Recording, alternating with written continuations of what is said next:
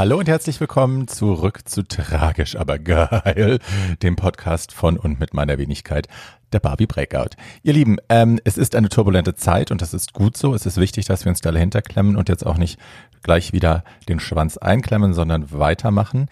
Ähm, wir haben bei uns, beim anderen Podcast, den ich zusammen mit Paul Schulz und Tatjana Berlin mache, der nennt sich Too Old to Die Young.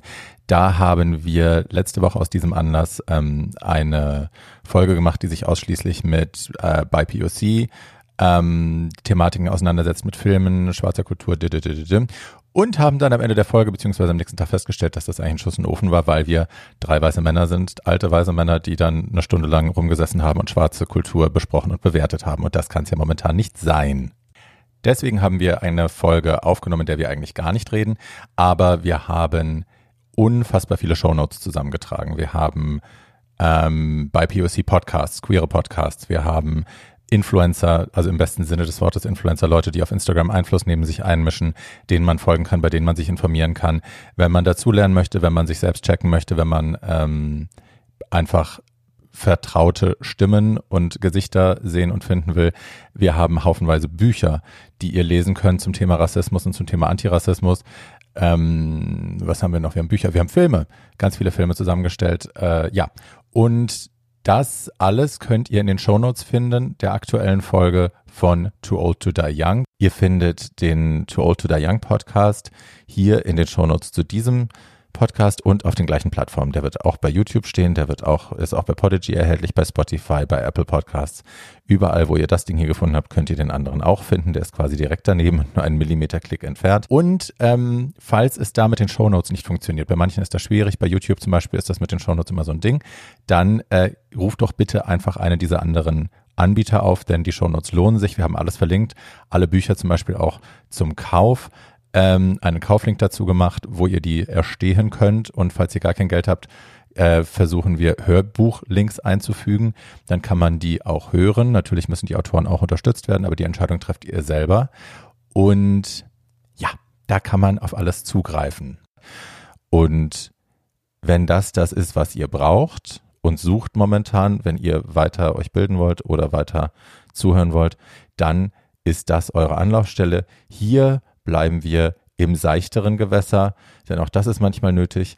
Und ähm, ja, ich habe mir heute einen großartigen Gast eingeladen, nämlich den Kevin Wildemann.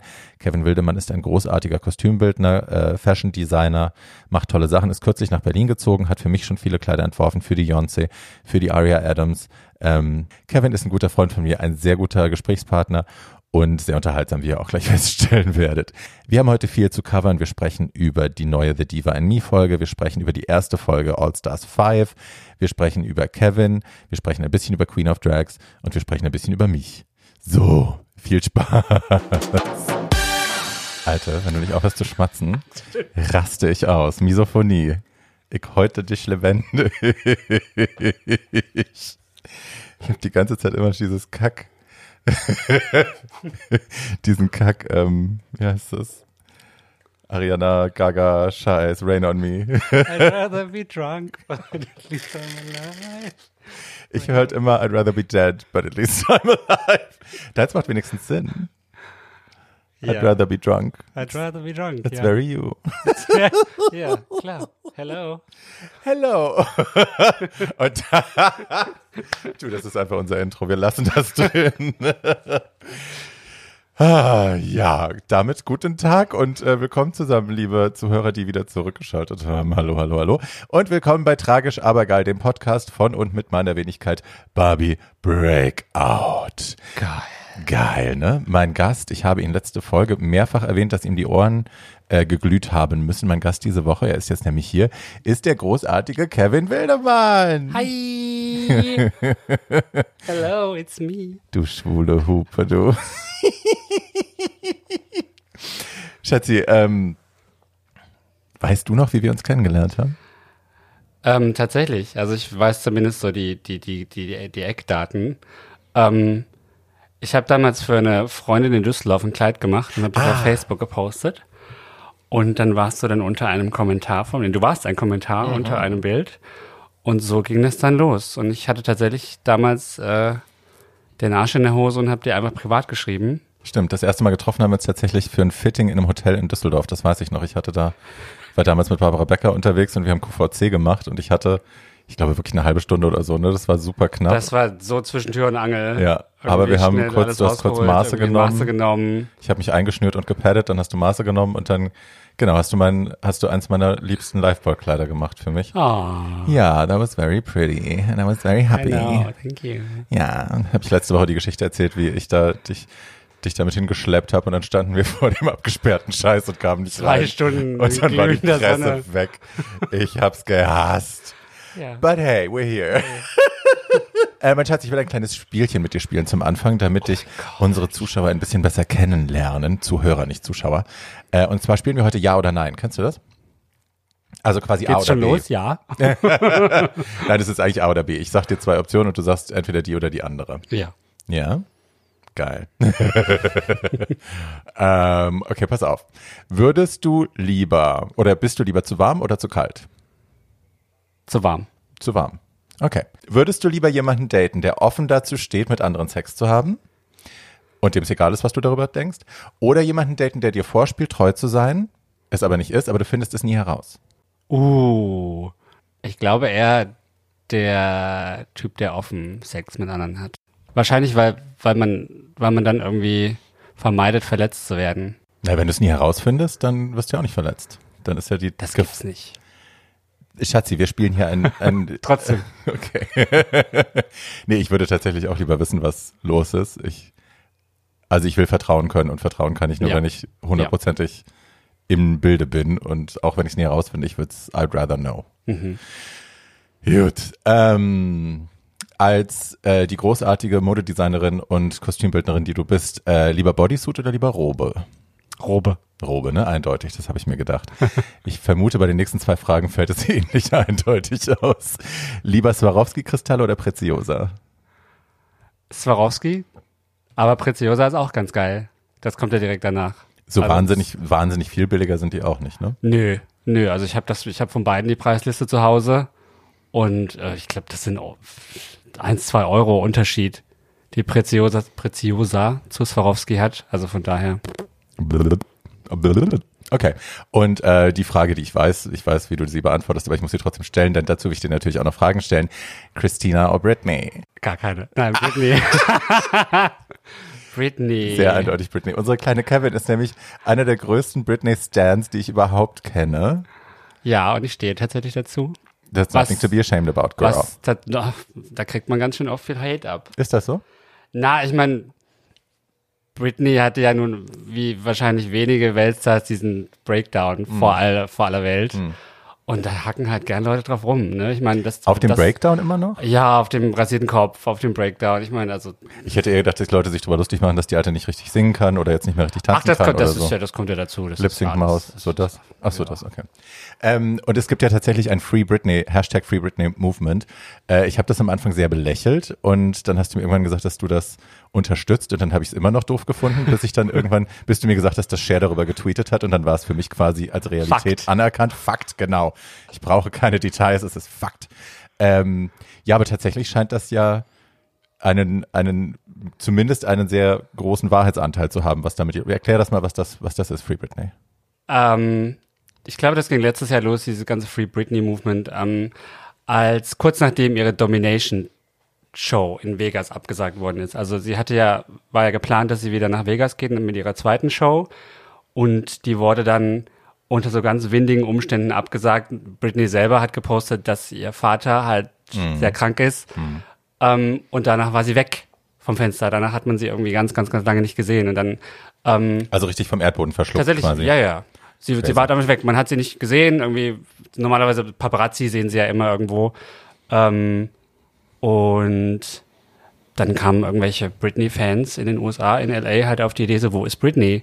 Und dann ähm, wurde sie wohl Tage später, also nagelt mich nicht auf die Zeitline, Time- Timeline jetzt fest, ähm, dann wurde sie wohl irgendwie Tage später ähm, gesehen, wie sie aus irgendeiner Mental Facility rauskommt, völlig furchtbar aussieht. Ähm, und ähm, das hat sich dann zu so einer, hat sich dann ein bisschen weiterentwickelt, bis zu dem Punkt, an dem Britney tatsächlich vor Gericht eingeladen worden ist, weil Fans tatsächlich protestiert haben, wo ist sie, wo ist sie? Mhm. Und dann wurde die, dieses, äh, dieser Kon diese ähm, Vormundschaft wieder aufgerollt.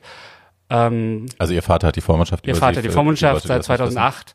Ähm, ihr Vater und ihr Manager oder ihre Managerin. Mhm. Ähm, und die kümmern sich halt um alles, um ihr ganzes Estate, um ihr ganzes Geld, alles. Und die Behauptung ist quasi, oder die Annahme des Free Britney Movements ist, dass Britney quasi durch diese Vormundschaft äh, gefangen gehalten wird, dass man sie zwingt, Tabletten zu nehmen gegen ihren Willen, dass man sie zwingt, Jobs anzunehmen, Touren anzunehmen, Konzerte anzunehmen, um Geld zu machen, als Geldesel für die Familie, für den Vater und für alle Beteiligten, aber dass sie eigentlich gar nicht mehr kann und nicht mehr will und eigentlich genau. längst da raus möchte, aber nicht genau. kann, weil sie legal Weil sie einfach äh, diese ist. Vormundschaft hat und quasi die ihr alles vorschreiben, was sie machen muss. Also mhm. man muss sich halt mal vorstellen, ähm, Britney darf sich keinen eigenen Anwalt nehmen. Mhm. Und deswegen, also ganz viele Celebrities unter einem Share und sowas, die wissen halt irgendwie, da stimmt irgendwas nicht. Mhm. Wenn, ne, Britney will nicht so wirklich, die will da raus und das ist so, das ist ganz schwierig, das Thema. Mhm. Ja. Geil ja, Free Britney. Äh, da kann man sich einmal einlesen, wenn man das möchte. Wenn man das nicht möchte, ist das auch völlig in Ordnung.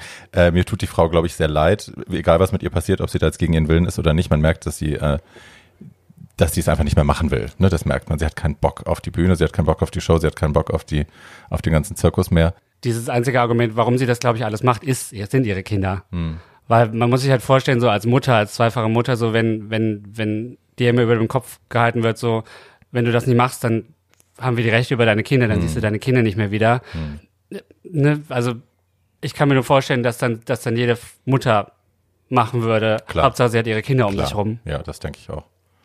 Das denke ich auch.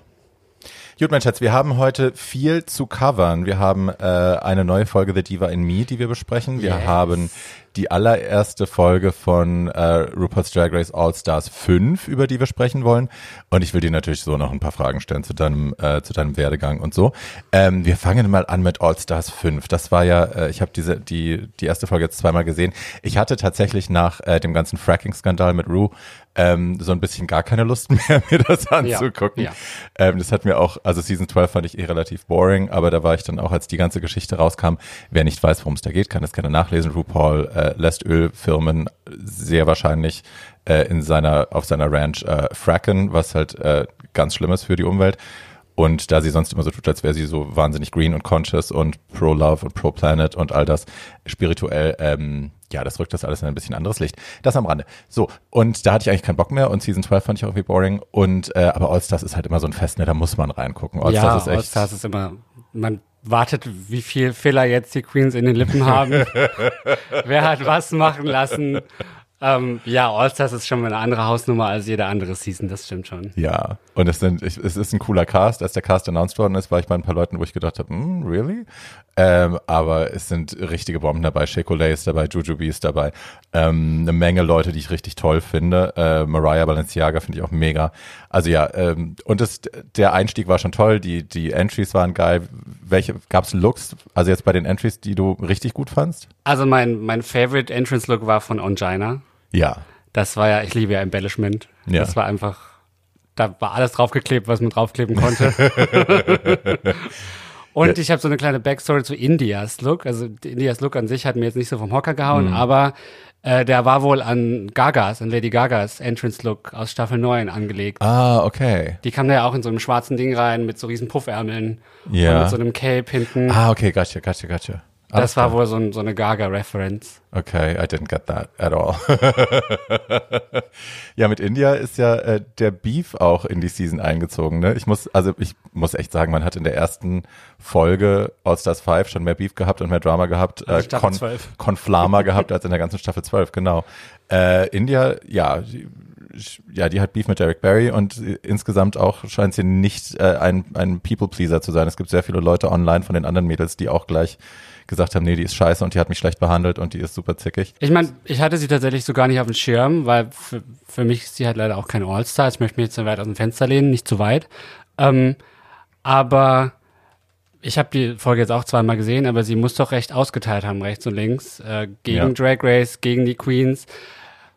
Und dann da jetzt doch wieder als All-Star da irgendwie aufzutauchen, ist schon. Na, sie sagt ja, dass sie ähm, dass sie wohl nach ihrer Season sich von Drag verabschiedet hat, ja. dass das eine sehr dunkle Zeit für sie war, dass sie da auch viel Hate geteilt hat, einfach weil sie selber in einem Dark Place war und so.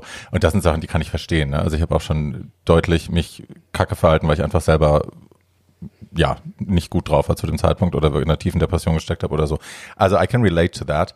Ähm, aber es scheint nicht in der Vergangenheit zu sein. Also sie, man sieht ihr auch so ein bisschen an, man merkt so ein bisschen in der Art, wie sie reagiert, da ist noch. Äh, da ist noch viel da, noch viel, was aufgearbeitet Sie hat noch viel muss. Säure in sich. Ja. ich fand von den von den Entrance, also ich habe mich wahnsinnig gefreut, Ongina wiederzusehen. Ich fand den Look auch geil. Äh, Ongina war halt in Season One. Ich bin ja wirklich ab der ersten Sekunde Drag Race addicted gewesen. Ich habe äh, die Season damals gekommen, als sie rauskam, sofort, auch die erste Folge. Und äh, es gab dann diese sehr bewegende Folge mit Ongina äh, wo sie sich als HIV-positiv geoutet hat, da äh, auf, bei Drag Race, sie war die erste, die das gemacht hat, natürlich Staffel 1, hallo. Ähm, aber das war damals sehr bewegend und ich weiß, dass ich damals geheult habe, weil da war das bei mir auch noch nicht so lange her mit der Infektion und das war I, I relate to her a lot. So, die Queens kommen rein. Äh, Derek Barry, ich weiß, du bist Britney-Fan. Was hältst du von Derek Barry? Ich hab ja, er ist halt eine tolle Britney, ne? Um, ähm, But is she really? Also ich finde, ich fand sie als Britney sie halt überzeugender aus, sie sieht früher. Halt aus wie Britney. Aber ich finde, sie sah aus wie Britney. Ich finde nicht, dass sie jetzt noch aussieht wie Doch, Britney. Doch, ich finde immer noch, die sieht ja? aus wie Britney. Oder, oder wie man, wie ich mir wahrscheinlich wünschen würde, wie Britney noch aussehen würde. Ja, ich meine, nur weil man so ein Superstar ist, muss man ja nicht alles gut finden. Nein, true, true. Ähm, ja, ich finde ihn gut. Ich finde ihn unterhaltsam. Ähm, aber ich muss halt auch leider zugeben, so im Vergleich zu dem Rest des Casts ist sie halt schon nicht so auf dem gleichen Level. Also ja, ich will, ich will gar nichts Böses über sie sagen. Ich fand nur lustig, dass sie bei All-Star, äh, bei, in ihrer Staffel irgendwie diesen Britney-Struggle hatte und dass sie mehr sein will als Britney und dass sie Britney hinter sich lassen will. Und dann kommt sie da an und sagt in ihrem äh, Opening-Interview, äh, ich will zeigen, dass ich mehr kann als Britney. Und als was kommt sie rein als Britney und sagt, oops, I did it again. Und du denkst dir so, girl, really? Also ja, ich, ihre Storyline ist irgendwie so ein bisschen weird für mich. Ich kann das, kann dem nicht so ganz folgen, was sie da versucht zu tun. Ja, ich glaube, die hat so, jede Drag Queen will jetzt ja irgendwie, sei es durch Drag Race oder auch hier in Deutschland möchte ja so eine Brand haben und ja. ich glaube so, das ist halt so, ich meine, Britney ist halt ihre Brand. Ich mein, ja, aber dann soll, soll sie nicht reinkommen und immer sagen, sie will ihre Brand hinter sich lassen und sie dann wieder ausgraben. Ja, ich glaube, dass sie, sie kann sich noch nicht so wirklich entscheiden, wie sie das möchte. Mhm. So zumindest habe ich immer das Gefühl. Ja. Äh, ich habe mich wirklich sehr gefreut, dass Juju wieder dabei ist. Ich liebe Juju. Äh, ich finde, die ist einer der klügsten, lustigsten, schnellsten Queens, die sie da jemals hatten. Äh, ich finde sie wahnsinnig entertaining.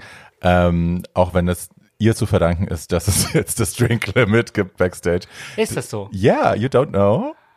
Die also ich weiß, dass da mal, dass da, dass da mal ein paar Queens irgendwie richtig besoffen waren, aber ich wusste nicht, dass das. Nee, nee, nee, die Folge, die Folge, als sie lip sinken muss, als sie Black Velvet macht in ihrer Staffel. Den Lip Sync, wo sie ja. auf der Bühne rumrutscht, der sie so geil ist. Da hat sie sich backstage so zugelötet, dass sie schlafen musste zwischendrin. Also die Producers no. haben sie hingelegt, sie hat, glaube ich, zwei Stunden gepennt, alle anderen mussten warten, dann haben sie ihr Kaffee gegeben, dann hat sie den Lip Sync gemacht. Äh, und seitdem gab es ein ähm, Drink Limit, also ein One-Drink Limit. Alle Girls dürfen Backstage nur noch einen Drink trinken. Und äh, nach der Mimi I'm First äh, Shangela-Geschichte haben sie die dann runterverwässert nochmal, weil das wäre eine richtige Schlägerei. Das sehen wir ja nicht in, äh, im, im Antakt. Also Mimi I'm First, die Ich weiß, Shangela, da muss aber richtig Pause gemacht werden, irgendwie Tage. Drei Wochen. Die haben drei Wochen Pause gemacht, weil oh. Wunden heilen mussten. Mimi am First hatte wohl eine Wunde im Gesicht von Chanji. Und seitdem sind die Drinks runtergewässert. Ja, also es ist Jujubee und denen zu verdanken, dass das jetzt so ist. Aber das nur am Rande und ohne, äh, ohne Gewehr. so, und dann werden die neuen Regeln verkündet. RuPaul verkündet die neuen All-Stars-Regeln, die alten gibt's nicht mehr. Äh, und die neuen Regeln sind, dass äh, RuPaul den Top der Woche bestimmt, also wer die, wer die beste war und die darf selbst entscheiden, wen sie nach Hause schicken will, if she wins the lip sync und alle anderen voten. Die anderen müssen abstimmen, welche die schwächste war.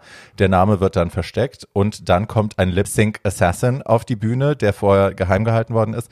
Und falls der gewinnt, gibt der dann den, den Willen der Gruppe quasi weiter und die Person wird dann eliminiert, für die die Gruppe gewotet hat. Also Demokratie. De, eine, Ru eine Rumocracy, genau. Was glaubst du denn? Erste Folge war der Lip, Lip Sync Assassin war Evie Oddly. Was glaubst du denn, wer da noch kommt? Oh, wer noch kommt? Oh, das ist eine gute Frage. Wen würde ich mir denn tatsächlich wünschen? Nee, also ich glaube, äh, was wahrscheinlich ist, sind so Leute wie Morgan, Mac, Morgan McMichaels, weil die einfach, äh, die ist ja ein, also ihr Lip Sync ist ja einer der Two Hearts, Two of Hearts war das damals, glaube ich, äh, einer der äh, memorablesten angeblich in Drag Race History, sagte Rue. Peppermint. One of the tightest lip syncs we've ever seen. Peppermint wäre eine Option. Ich glaube, Dida Ritz, weil der, ähm, der Natalie Cole Lip Sync damals Der war super. ist meiner Meinung Der nach der, einer der besten der frühen Staffeln. Die könnte ich mir noch vorstellen. Naja, und dann natürlich Brooklyn. Ja, wäre nicht schlecht. Ich, ach, ich, find, ich bin da echt überfragt jetzt, welche, we- wen ich da tatsächlich irgendwie noch sehen würde. Da gibt's so viele gute, die da irgendwie in Frage kämen würden. Ja. Tatjana, True, true, true, Ja. true. Ja. Cameron Michaels wahrscheinlich. oh meine, ja, wenn sie Zeit hatte dafür Vanjie. in ihren Schedules. Vanjie maybe. Vanjie? no? Habe ich Vanjie schon mal lip-sinken sehen? Naja, bei, bei Vegas, in der Vegas-Geschichte, die macht halt ihr Ding. Okay, also that's going on. Und dann kommt die Reading Challenge und ich.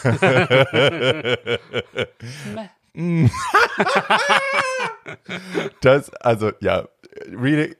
Es gibt Staffeln, da ist die Reading Challenge echt super boring, aber bei All-Stars eigentlich fast nie, Nie. weil die Girls sind gut und die wissen, wie es geht, die wissen, wie sie austeilen können and they don't take any prisoners. Ähm, tatsächlich, ja, natürlich ist äh, der, ich fand den Spruch saulustig über, über Jujus Klamotte am Anfang. Ich weiß nicht, wer den Ja. gemacht hat.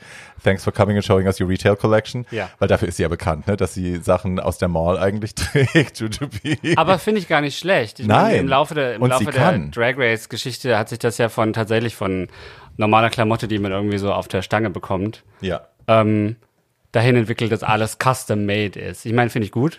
Ist mein Job. Aber warum nicht? Ja, und es ist, also, es ist finanziell einfach für viele nicht stemmbar. Ja. Und ich glaube, wenn man es tragen kann und Jujubee kann das tragen, die Ja. kann da drin rasend aussehen, dann ist das auch cool. Also, wenn ich könnte, girl, wenn ich von der Stange kaufen könnte, I would still totally do it.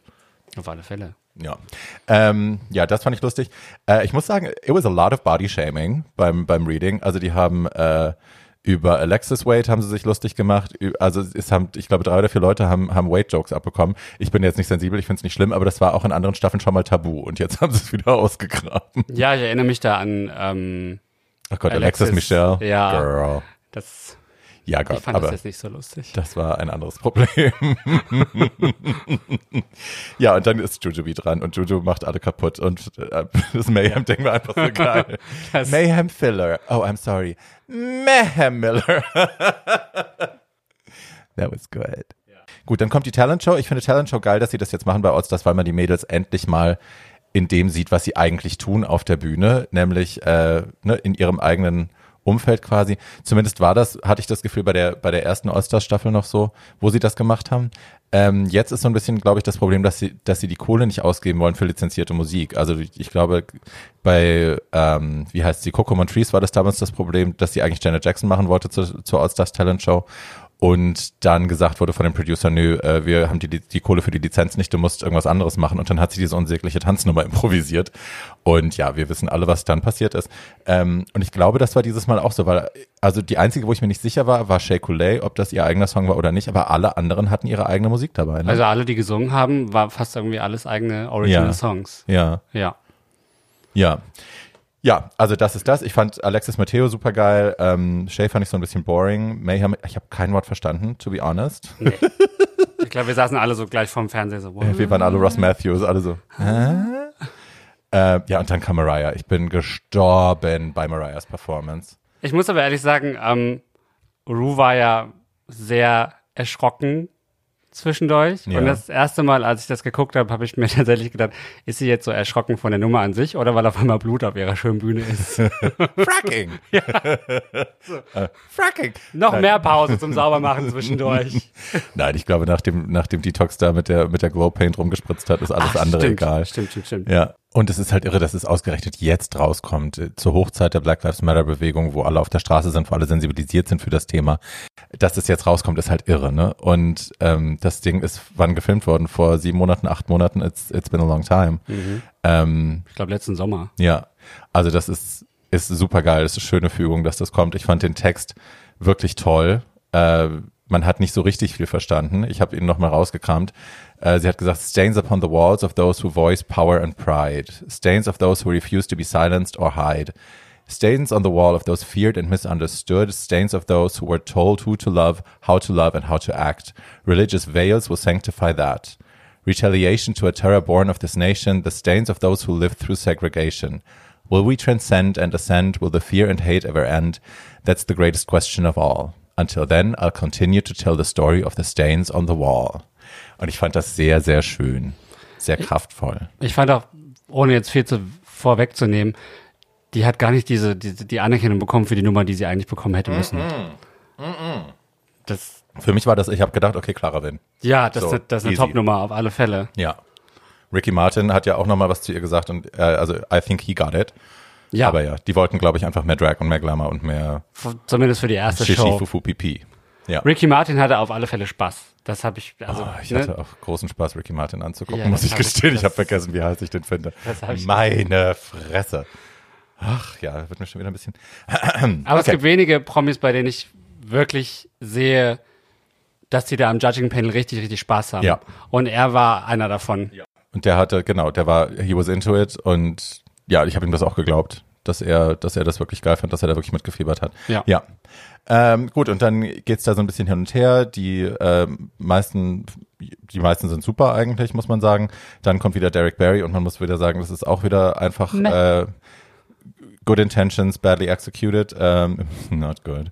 Äh, ich fand seine Madonna hat geklungen wie, wie wenn Nadja Ginsburg Madonna hat macht. nichts geklungen, wie No, die it wirklich sprechen. Also das, was am nächsten rankam, war natürlich Cher. Ja, und John Rivers, aber weil man die eben, weil Aber die kennt man halt. Ja.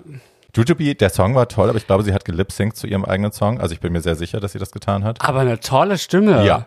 Na, jetzt hat sie endlich das machen können. Sie hat ja in ihrer Staffel angekündigt, sie kann Mega. singen und dann hat es nicht funktioniert, weil sie, weil sie, because she froze. Und jetzt konnte sie endlich mal zeigen, was sie für eine tolle Stimme hat. Eben, Ja. hat sie wirklich. Ja, und dann kommt India und äh, slays the house down. Ja, also das war, für mich war das so eine typische Drag-Nummer. Das hatte so, für mich war das so ein Alyssa Edwards-Vibe. ja, Die hätten auch irgendwie die gleiche Drag-Family sein können, anhand Ja. nur irgendwie von, von, von der Bewegung, von dem Tanzstil Ja. her. So, ich fand, das war Bitch. entertaining. Bitch, ich meine, die alte kann, ne? Und das ist, ich habe sie in ihrer Staffel nicht gemocht. Ich fand sie blöd. Ich fand, ich mochte ihr Drag nicht. Ich fand, ja, das war mir alles meh. Und dann hat sie bei des, beim Season 9 Finale, das könnt ihr auf YouTube nochmal gucken, ich pack's aber auch in die Shownotes, äh, beim Season 9 Finale hat sie das Warm-up gemacht und da, äh, da hat sie schon so eine Nummer performt. Ähm, ich glaube, das war Category ist oder so. Ja, genau, Category ist. Und Girl, das, also ich meine, es sind die gleichen Moves, die sie jetzt gemacht hat, also viel so schnelle Kopfmovements und, aber es ist halt einfach fierce, ne? Das ist wirklich, da ist sehr viel Power drin, sehr viel mm, Intensität, sehr viel Energie. Ja, also wirklich geil. Also ich glaube, die, die entertaint auf der Bühne auch richtig gut. Ja. Und äh, wie das Ganze ausgeht, das wollen wir jetzt hier nicht verraten. Ähm, wer zuerst nach Hause geht und so, dann Spoiler Alert, das guckt ihr euch dann selber an. Aber es war eine gute Folge. Ich fühlte mich sehr entertained, ich fühlte mich gut unterhalten. Also ich habe so das Gefühl gehabt, wenn, wenn, die, wenn die Girls dann am Ende für eine von den Bottom Queens wählen, das ist schon sehr auf Drama ausgelegt, weil dann ist es schon und auf Sympathie. Also das ist ja schon sehr darauf bedacht, so wer am beliebtesten ist, kommt dann ja auch irgendwie bei den Girls weiter. So würde ich das jetzt verstehen. Naja, das ist das eine. Das andere ist, wenn man sich das vorstellt, also wenn man es weiterdenkt vom Ende der Folge, diejenige, die, also A haben ja alle abge, also alle haben abgestimmt, alle haben gewertet und äh, India in dem Fall, die ja die Gewinnerin war, hat dann auch eine Lipstick mit einem Namen in der Titte äh, von einer Frau, die entweder noch da ist oder nicht mehr da ist. Und auch alle, die abgestimmt haben, haben entweder gegen jemanden gestimmt, der noch da ist, oder gegen jemanden, der schon weg ist. Äh, und das summiert sich natürlich auch für den Rest der Staffel. Ne? Also die, die Tatsache, dass du damit leben musst, dass diese und jene dich nach Hause schicken wollte, ist eben nicht einfach mal so schnell vorbei, sondern das äh, summiert sich und summiert sich und summiert sich. Und das ist natürlich Zündstoff. Ich glaube, die wollen wieder ein bisschen mehr das, Drama genau, da das meine ich nämlich. reinkriegen. Das ist ja auf Drama ausgelegt, dieses ganze Ja. System. Naja, es, also so bis jetzt delivern sie. Es ist ja, ja, ja. Ich glaube, da, das knallt noch Ja, gewaltig. da gehe ich mal von aus. Hast du denn noch einen, einen Fashion-Look, der dir besonders gefallen hat von der Staffel insgesamt oder von der Folge insgesamt, meine ich? Abgesehen von dem Angina-Look? Ja, ich fand ja äh, Blairs Runway-Look ganz geil. Ihren, ihren Show-Look ganz geil. Dieses schwarze Spitze. Mit der blauen Perücke? Na, die blaue Perücke ist nicht unbedingt. Nee.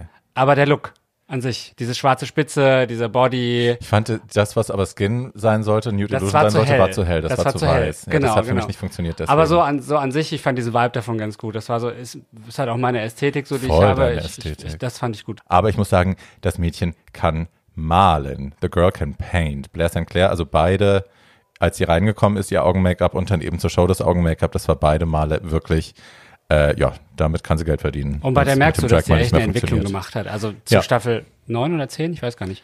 Zu ihrer Staffel und zu All-Stars, ähm, du siehst halt echt so, das sind zwei verschiedene Menschen. Alleine von der Ästhetik Ja. her oder von dem Auftreten her. Ähm, Ja, sie hat jetzt so eine, eine Kantigkeit bekommen, die sie vorher nicht hatte, ne? Und auch so ein, ein Standing. Also vorher Genau. hatte ich das Gefühl, sie war ein kleiner Junge, der unsicher war und auch, also ohne das jetzt an ihre Geschichte binden zu wollen, die sie in ihrer Staffel preisgegeben hat. Sie hatte was von einem Opfer, fand ich immer. Es war immer eher passiv, äh, sich bückend und äh, das ist jetzt gar nicht mehr. Also Nee. sie steht jetzt sehr stark, sehr stolz da. Ja. Ähm, like a very proud woman.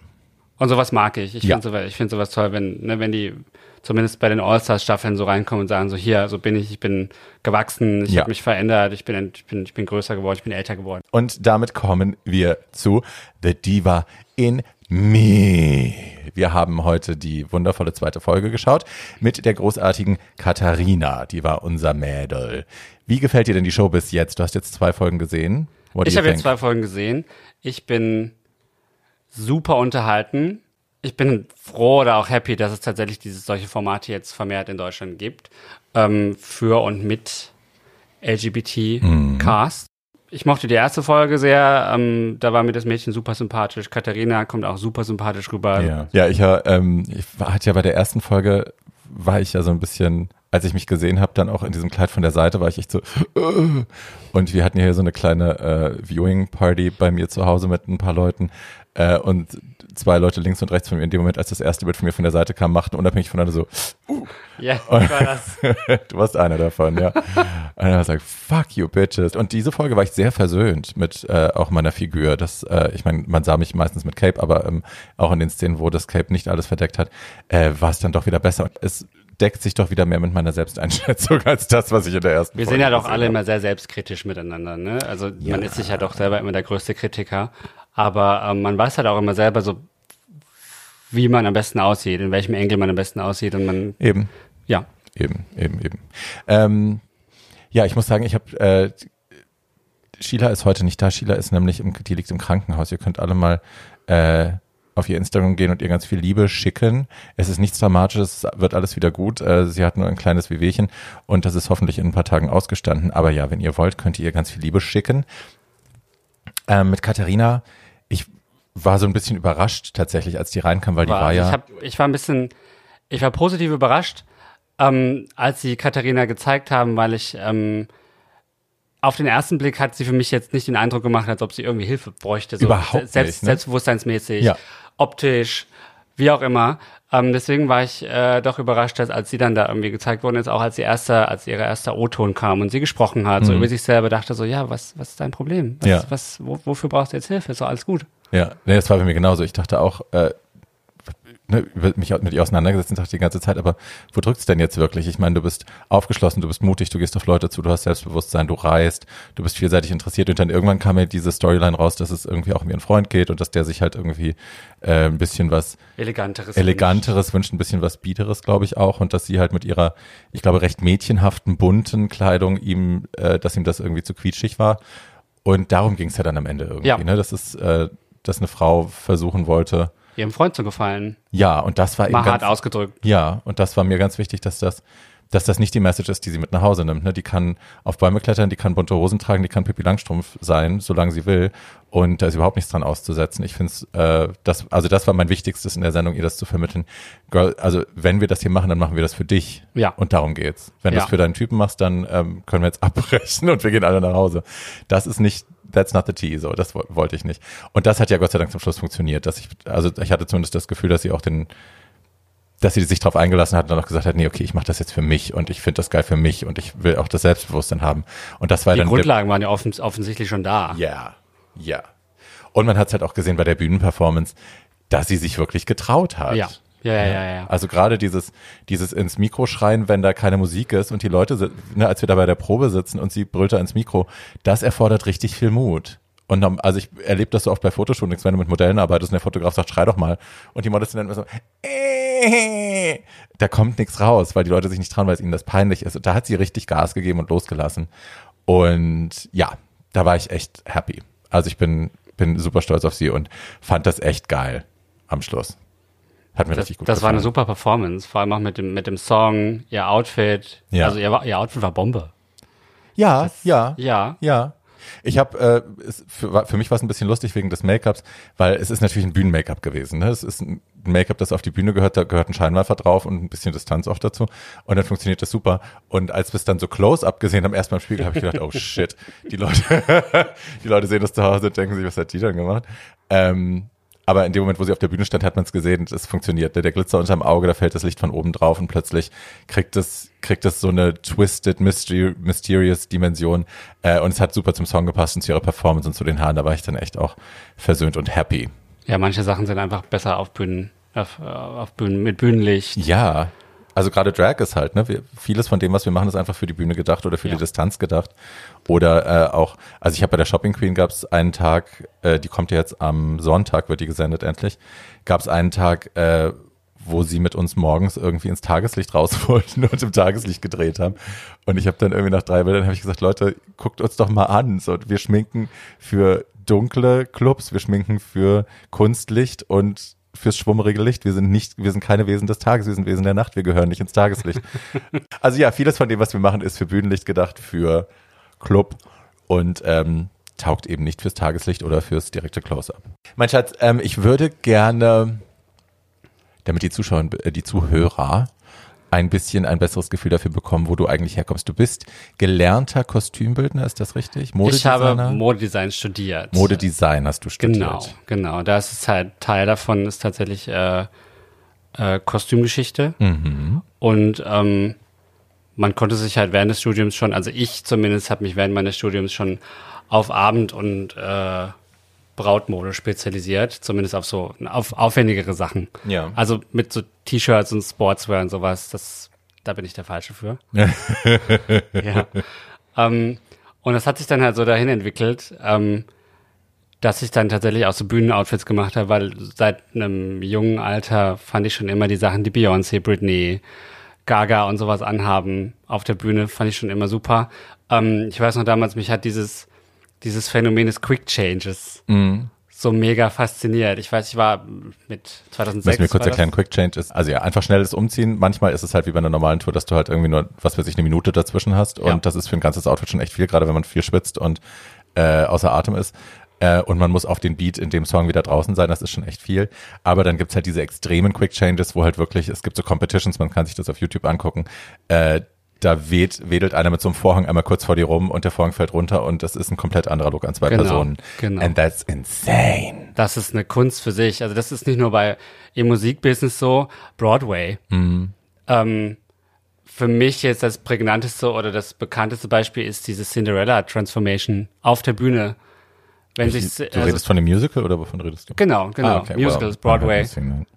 Die Ähm, Frau Wildemann mag auch sehr gerne Disney, das ich muss man mag dazu sagen. äh, Disney Musicals, äh, Popmusik, I'm Your Gay Trash, Klisch, Klischee Gay. ja, she is.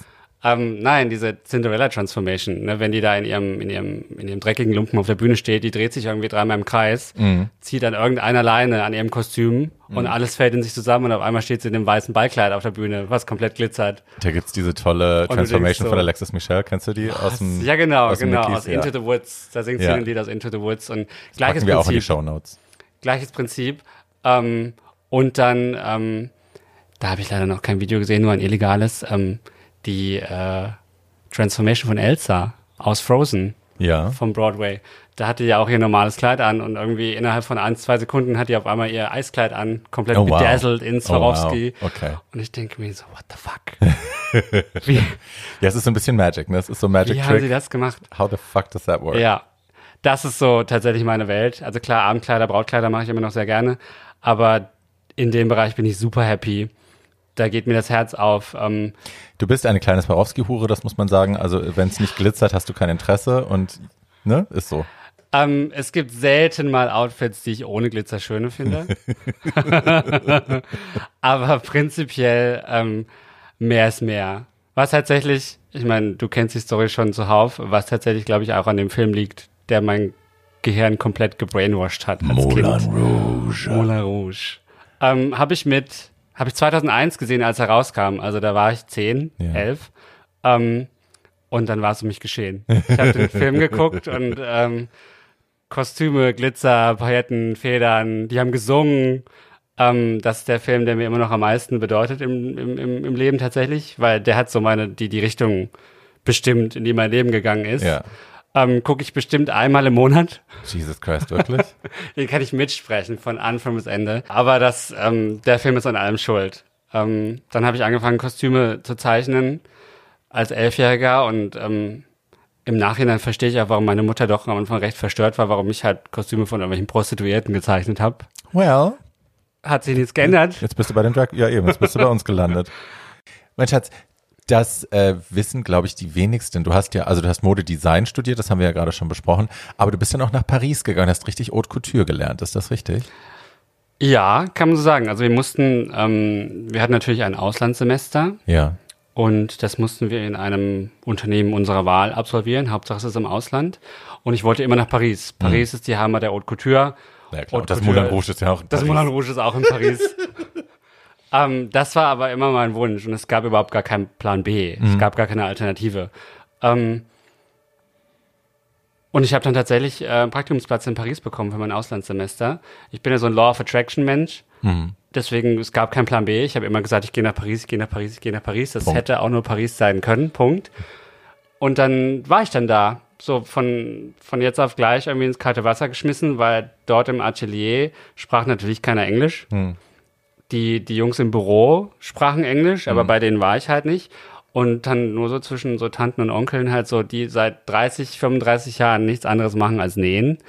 Viele wissen das ja nicht, dass tatsächlich die, also die Haute Couture in Paris ist eine, eine hohe alte Kultur, die eben wirklich von Handwerkern gemacht wird, die auch sehr da gut gibt's bezahlt richtig, werden. Da gibt's richtig harte also Kriterien. Bei, ja, ja, und die bei Lagerfeld und so, die wurden, also bei Chanel, die wurden auch immer sehr gut bezahlt. Und es war eine aussterbende Kunst quasi, weil die halt wirklich sehr diffizile, feine Arbeiten sehr, sehr gut und, und eben auch lange machen müssen. Ne? Also wenn du so ein komplettes Kleid, so eine komplette Robe mit Perlen und mit kleinen Steinen besticken musst, dann musst du schon wirklich wissen, was du tust und du musst schnell arbeiten, aber eben sehr präzise. Die Sache ist halt, was da so teuer und so besonders macht, ist, dass da alles per Hand gemacht wird. Ja. Jede Naht. Ja. Da wird nichts mit der Maschine. Nichts mit der Maschine gemacht. Ja. Und das ist halt so die Sache, so warum dann so ein Kleid auch vier Monate dauert. Und bis zu einer halben Million kostet. Aber ich würde das sofort wieder machen. Das ist wirklich, wie man das aus den ganzen YouTube-Dokus, ähm, den ganzen Filmen kennt. Wirklich äh, Dachgeschoss oder Keller oder je nachdem, wo das Atelier halt ist, über mhm. mehrere Etagen. Du sitzt dann da in so einem weißen Kittel und nähst dann da in minutiöser Kleinarbeit Swarovskis auf, steckst dann da irgendwelche Sachen an der Puppe fest. Dann kommen die Models rein und dann gibt's Model-Fittings, Fashion Week. Mhm. Ähm, absolut surreal, absolut surreal. Und wenn die Show dann vorbei ist, dann kamen die ganzen Promis und die ganzen Magazine und haben sich dann die ganzen Look, die Looks ausgesucht für Cannes Filmfestspiele, für Fotoshootings. Ich weiß noch, ich habe dann, ja. Ich habe dann ein Foto, ich habe dann zwei Kleider quer durch Paris fahren müssen für ein Fotoshooting von der Vogue. Mhm. Und als ich da ankam, meinten die dann so, ja, hängen Sie im Nachbarraum, bla bla bla, wir sind gerade irgendwie hier am Machen. Und ich gehe in diesen Nachbarraum und da hing dann Chanel, Dior, hm. Elisab und hm. ich habe dann unsere Sachen einfach da, da, dazwischen gehangen und ich dachte mir so, ey, hier hängen Kleider, die kosten, die haben sechsstellige Preise. Wahnsinn. Und bei Chanel sind das ja teilweise echte Diamanten, die da drauf genäht sind. Wahnsinn, really? Ja, ja, ja, die, bei denen ist dann Swarovski. They don't give a shit. okay. Ab und zu mal vielleicht. Aber gerade so bei diesen richtig teuren Sachen von, von Chanel kann das halt auch sein, dass die echte Diamanten da draufnähen und dass da echter Schmuck draufgenäht ist mit echten Diamanten. Crazy. Und du denkst ja so, das ist für die völlig normal hier. Ja. Die, die, die schmeißen das von rechts nach links, die ziehen das in Models an und dann äh, kommen die dann, viele Sachen kamen, äh, zu meinem Erstaunen kamen kaputt zurück. Naja, ich kenne das ja von, also von, von Editorial-Shootings. Also die Fotografen, mit denen ich, äh, die Stylisten, mit denen ich arbeite, die geben alle Acht auf die Klamotte, aber es gibt eben auch einfach Leute, denen das scheißegal ist, die schmeißen die, die Sachen dahin. Model passt nicht rein, ach Gott, dann ziehen wir halt oder wir machen eine Naht auf und irgendwie tapen es hinten, das wird ja. schon gehen. Ja, ja. Du hast tatsächlich einen der Looks, äh, an einem der Looks gearbeitet, an einem der Teile gearbeitet, die Nikki Doll in äh, der letzten Staffel anhatte, ne? Tatsächlich, ja. Ähm, Nikki Doll hatte letzte Staffel, ich glaube sogar in der zweiten Folge, sie hatte dieses dieses, diese Halskrause aus. Das sieht aus wie so ein Federkragen Aluminium, aus, Aluminium. aus Aluminiumfedern. Ja. Ähm, das waren Aluminiumfedern, die wurden von einem, von einem Goldschmied wurden die gemacht. Ähm, und dann äh, mit im Atelier wurden dann die Swarovskis draufgelötet auf ähm, wie so eine Art Schaum, Schaumteil, was vorher genäht worden ist, drauf montiert. Also teilweise bei, bei, bei solchen Sachen ist das fast mehr Handwerk, die du im Baumarkt irgendwie, hm. irgendwie hm. So, mit, so, mit so Werkzeug, die du im Baumarkt irgendwie findest, als Nähen. Hm. Ähm, aber ja, das war, das war super. Es war super schön, das zu sehen. So, ne, wenn, wenn du halt weißt, so, dass das war was, wo du dran rumgearbeitet ja. hast, das irgendwie dann im Fernsehen zu sehen, auf dem Drag Race Laufsteg, wenn du halt weißt, so, das hat Schweiß und Blut gekostet. und dann bin ich irgendwann bei den Drag Queens gelandet, wo ich auch super viel Spaß von habe, weil das ist so die Kombination aus beidem. Ja. Ne, so die, die Bühnenoutfits, Glitzer, Federn, Elegance, man kann, man kann Kleider machen, man kann Bodysuits machen, ähm, und da, bei euch ist ja meistens so, da gibt es kein zu viel. Rarely. So, selten. Ne? Ähm, meistens bin ich ja noch derjenige, der sagen muss, irgendwie so, nee, das ist mir jetzt ein bisschen zu viel. Ja, das ist bei uns das anders. Äh sehr, sehr lustig, wenn man unserem kreativen äh, Prozess beiwohnt, dann ist es immer, Kevin schlägt irgendwas vor. Und ich meine, nein, nein, aber das ist doch schön. Ich habe nein gesagt. ja. Ähm, ja, du hast äh, mit vielen Mädels schon zusammengearbeitet in der Branche. Ähm, du hast unter anderem auch für die Gewinnerin von Queen of Drags ein paar Looks gemacht für die Show, ne? Für Beyoncé auf alle Fälle. Ähm, ich hatte, habe ihren Promo-Look gemacht für die Show und dann äh, ihren Red Carpet-Look für die Premiere. Ja, da und waren wir zusammen, genau. Genau, da da sie ein zusammen. wunderschönes limettenfarbenes, äh, sehr grelles Kleid. Nicht Limette, es war neongelb, würde ich sagen. Neongelb, Lime Green. Ja, es war echt richtig geil. Und dieser Stoff, wie viel Meter, wie viel Meter Stoff waren in diesem Rock? Ja, und sie und ich sind zwei Stoffmädchen, das muss man so dazu sagen. Also wir mögen gerne irgendwie drei Meter Schleppe, die unter, hinter uns herzieht. Ja. Ähm, lass mich jetzt mal überlegen. Ich glaube, nur in ihrem Rock waren sechs oder sieben Meter Stoff. ja, das hat sich gelohnt. Das sieht, das sah mega geil aus. Und sie kann das ja tragen. Sie hat die Hautfarbe dazu. Ich liebe ja auch Neongelb, wie man, du siehst die Handtasche da oben, du kennst die Schuhe dazu. Ja, ja, I know, you know. Ähm, mit meiner Hautfarbe ist es nur ein bisschen schwierig. Ich bin zu blass dafür. Ich sehe dann immer so ein bisschen ungesund aus. Ähm, aber sie kann das, sie kann das mega geil machen und das sah auch wirklich geil aus. Mein Kleid hast du auch gemacht für die Premiere. Es war sehr schön. Wir sind fast zu spät gekommen und es gab fast Mord und Totschlag im Taxi auf dem Weg dahin. Schon wieder nach dem Live-Ball. ja, es war fast die nächste verkackte Premiere. Ähm, zum Glück oder zu, also zu meinem Glück, zu unserem Pech war kaum Presse da. Insofern hatten wir nicht so viel verpasst und wir hatten Glück, dass Jonze nochmal rauskam und dann mit die uns den roten Teppich nochmal gemacht hat, sich ja. nochmal hingestellt hat. Und dann kamen dann auch wieder die Fotografen, die hatten sich vorher nicht dafür interessiert, dass ich da stand. Insofern haben wir Gott sei Dank sehr schöne Bilder bekommen. Hey, ja. Und ähm, was, was erwartest du denn von der zweiten? Erstmal, was hieltst du von der ersten Staffel Queen of Drags? Wie hat dir das gefallen? Das hat mir sehr gefallen. Ich fand halt gut, dass wir sowas im, zur Primetime mhm. im Fernsehen mhm. hatten, auf Pro7. Ähm, natürlich war das zum Großteil Heidi Klum. Ja, Heidi hat den Sendeplatz besorgt, das kann man so sagen. Ähm, genau, weil sonst wäre das nie 2015 Nein. gelaufen. Ich fand das super. Ich fand diese, die, die, die Aufmachung fand ich super, das mit diesem Kabarettclub. Mhm. Na, mein, mein Ding war halt eher, dass ich, ich hätte mir weniger Drama vorher gewünscht, mehr Show. Also Drama will ich gar nicht mal sagen, weil so viel Drama war ja nicht, aber so, so viel Zeit einfach im Haus zu verschwenden, damit äh, da die Mädels beim, beim Pinkeln und beim Kacken zu beobachten, äh, während die sich gegenseitig mehr oder weniger schäden. Ähm, also, ne, ich fand die Mädchen super, aber ich hätte halt einfach viel lieber mehr Show gesehen. Und das ja. dann runterzukürzen auf, ich glaube, 30 Sekunden pro Nummer ist einfach ein Unding. Und das dann bewerten zu wollen und auch von, also für die Leute, die da waren, äh, blöd und für uns zu Hause halt auch blöd, weil man guckt denen zu, man hat eine Beziehung zu denen aufgebaut, man möchte sehen, was die können und dann wird das halt so runtergeschnitten. Ich kann in 30 Sekunden fast nichts aufbauen auf der Bühne. Also ja. du musst ja erst, du brauchst einen Moment, um auf der Bühne anzukommen, deine Nummer reinzukommen, ähm, die Energie richtig zu sortieren und ein Drama aufzubauen und dann kriegst du ein Finale in deine Nummer. Ne? Also in 30 Sekunden ist das wahnsinnig schwierig zu machen. Also nagelt mich jetzt bitte nicht auf die 30 Sekunden fest, wer weiß, wie lange das in Wirklichkeit war. Aber es war auf jeden Fall zu kurz. Und ja, ich hoffe, dass sie das in der nächsten Staffel besser machen. Da bin ich sehr gespannt. Das ist ja auch letztendlich das, wofür sich, was, was die Leute am Fernsehen hielt. Ja. Hält. Ne? Ja. So, klar, so für Reality TV schalten wahrscheinlich viele ein. Ja. Aber letztendlich das, was die Art of Drag dann auch so ähm, zeigt, ist ja die Show am Ende. Ja, und ich verstehe, dass sie nicht zehn zehnmal fünf Minuten Nummer zeigen können, aber zumindest zwei Minuten müsste drin sein. Ne? Ich meine, bei Drag Race sind die Nummern ja auch geschnitten, aber du kriegst, äh, die performen, glaube ich, die ganze Nummer und es wird dann am Ende zusammengeschnitten und so kriegst du halt eine ganz gute, du kriegst die Dramaturgie irgendwie besser hin. Ne? Du kriegst besser mit, was die Leute wirklich machen auf der Bühne. Und äh, von, ja, 30 Sekunden ist einfach keine Zeit. So, Bums. Hast du Casting Predictions für, äh, für Queen of Drags 2? Ähm, Predictions jetzt nicht, aber ich habe Wünsche. Also Wen ich, würdest du denn gerne sehen? äh, Rachel Intervention Ja, würde ich sehr gerne da sehen. Dann Danny Maffeni. die kenne ich nicht. Wo ist die her? Ich hoffe, ich habe ihren Namen jetzt richtig ausgesprochen. äh, Stuttgart. Okay, Das ist eine von, von, von Vavas Freunden. okay. Ähm, ja, ansonsten bin ich tatsächlich äh, gespannt, wen uns dann da ProSieben präsentiert, Mhm. weil ich finde, das ist ja auch immer eine schöne Möglichkeit, auch mal Leute irgendwie kennenzulernen, die man jetzt noch nicht so auf Mhm. dem Schirm hat, aufgrund von Social Media und Co., obwohl wir ja doch alle relativ gut vernetzt sind. Na, ich fänd's halt mal spannend, wenn sie das Casting nicht über, über Social Media Kanäle laufen lassen, weil dann kriegst du halt automatisch auch wieder nur Mädels, die halt eh schon sehr, also A, wahrscheinlich sehr jung sind und B, sehr internetaffin.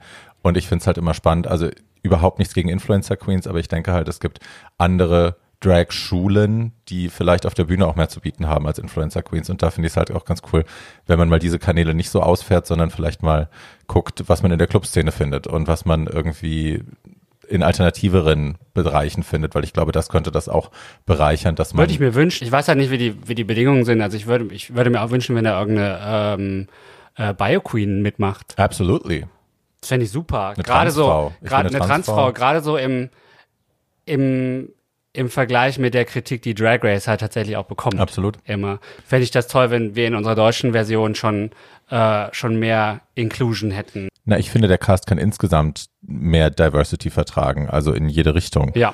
Ja, ja. Ansonsten sind wir gespannt. Die Jury bleibt ja gleich. Es bleiben Heidi, Bill und Conchita. Yes, mein Conchi-Schatz. Finde ich auch gut. Absolut. Ich finde, die haben Ähm, das auch super ich glaube gemacht. auch, ich glaube auch Bill, bei manchen Sachen hatte man ja schon so den Eindruck, so der weiß jetzt gar nicht, was er da gerade sieht. Als Aria da auf der Mhm. Bühne gewogt hat. Und er meinte dann im Endeffekt so, ja, diese wilden Bewegungen, die du da gemacht hast, waren super Oh, really? interessant. Okay. Und du dachtest dir so, Das habe ich gar nicht mitgeschnitten. Hm. Scheiße. das war Voging, ja. I'm Schätzelein. so into voging right now. Damn. Und ja, so, so allgemeine Sachen, so dass er den Unterschied zwischen äh, Prinzessin Leia und Sailor Moon nicht kennt. Aber ich, ich, bin, ich bin happy, dass es eine zweite Staffel gibt. Ähm, wir gucken mal, wann, wann die gedreht wird, wann die gesendet wird, Ja. weil durch Corona jetzt ist das ja alles ein bisschen Ja, it's all up in the air. verschoben. Hm. Aber prinzipiell bin ich happy, dass es eine zweite Staffel gibt, weil dass man auch so einem Format die Chance gibt, in der zweiten Staffel zu gucken, so was können wir verbessern, was ähm, wie entwickelt sich diese Sendung überhaupt? Weil klar war die erste Staffel so ein bisschen, wir, wir schauen, Schatz, aber das ist die erste Staffel immer. Also Genau. ich, ich bin immer mal gefragt worden, bei irgendwelchen Fernsehformaten mitzumachen. Ich habe immer gesagt, erste Staffel erstmal nicht. Bei The Diva in Me war das anders, weil ich da einfach wirklich das Konzept geil fand und weil ich die eben aus anderen Ländern schon kannte. Ne? Es, das Original kommt ja aus Brasilien, das heißt Drag Me as a Queen und dann gibt es The Diva in Mai, heißt das, wird es glaube ich ausgesprochen, aus Holland mit Lady Galore und mit Envy Peru. Ähm, also ich hatte schon ein Gefühl dafür, was die Show ist. Aber generell, ich meine, wenn du dir RuPaul's Drag Race erste Staffel anschaust oder wenn du dir, äh, also das ist immer das Problem, erste Staffel ist halt schnell mal, da wird es ein bisschen dünn, man probiert sich noch aus. Äh, es wird noch geguckt, wie leuchten wir, wie schneiden wir, wie dramatisieren wir, ähm, wie bauen wir die Storylines auf, ähm, wie wird die Zeitverteilung und so. Ja, ich glaube, das ist ganz normal, dass man in der ersten Staffel sich noch findet. Und eben, und ich meine, am Ende des Tages, ich finde, es ist eine gute Show. Ich finde es mutig, wirklich mutig, auch wenn das jetzt doof klingt. Ich finde es wirklich mutig, dass ProSieben sich das getraut hat, weil das hat sich kein anderer Sender vorher getraut. Und viele andere Formate sind dadurch erst möglich geworden. Ja. Oder werden möglich gemacht. Dadurch, dass ProSieben vorgegangen ist, haben andere gesagt, gut, dann, dann trauen wir uns jetzt aber auch. Wenn die ich das hoffe machen, sehr, dass für Staffel 2 nach. mehr Budget da ist für die Krone am Ende. Gott, war das Ding hässlich. Tut mir leid, Ich habe die gar nicht gesehen, glaube ich. mein I Gott. don't remember. It was not a good crown. Nee, sah aus wie sah wie ein Footballhelm. The shade, the shade, the Ja, shade. I'm sorry. Nein, nein, das ist okay. You have, ja, nein, hm, wie ein Football-Fan. Ja, gut, also äh, an dieser Stelle äh, Shoutout to Queen of Drags, macht eine bessere Krone bitte das nächste Mal. Ja, und mehr Budget wünschen wir uns natürlich alle. Ich fand aber, dass die budgetmäßig, dass das ganz gut aussah. Also ich meine, Nee, die haben, Production Value war voll am Start. Also haben Geld in die Hand die, genommen, Die haben so. richtig Geld in die Hand genommen. Ja. Auch mit diesem, äh, äh, nee, nicht Workroom. Workroom ist bei Drag Glam Space. ja, Ja, also da, bei ProSieben hat schon echt was rausgehauen. Nur nicht für die Krone. Gut, mein Schatz. Ich danke dir, dass du da warst und ich höre euch nächste Woche wieder mit einem weit, mit einer weiteren Episode von Tragisch, aber geil. Und es gibt, äh, die Shopping Queen kommt ja, wie gesagt, am, äh, an diesem Sonntag, am 14.06. wird die Shopping Queen gesendet und am 15. treffe ich mich mit der Candy Crash. Die Candy Crash, die auch bei Queen of Drags dabei war, die Gewinnerin der Herzen, ähm, war die Shoppingbegleitung von einem, von einer unserer Queens bei bei der Shopping Queen.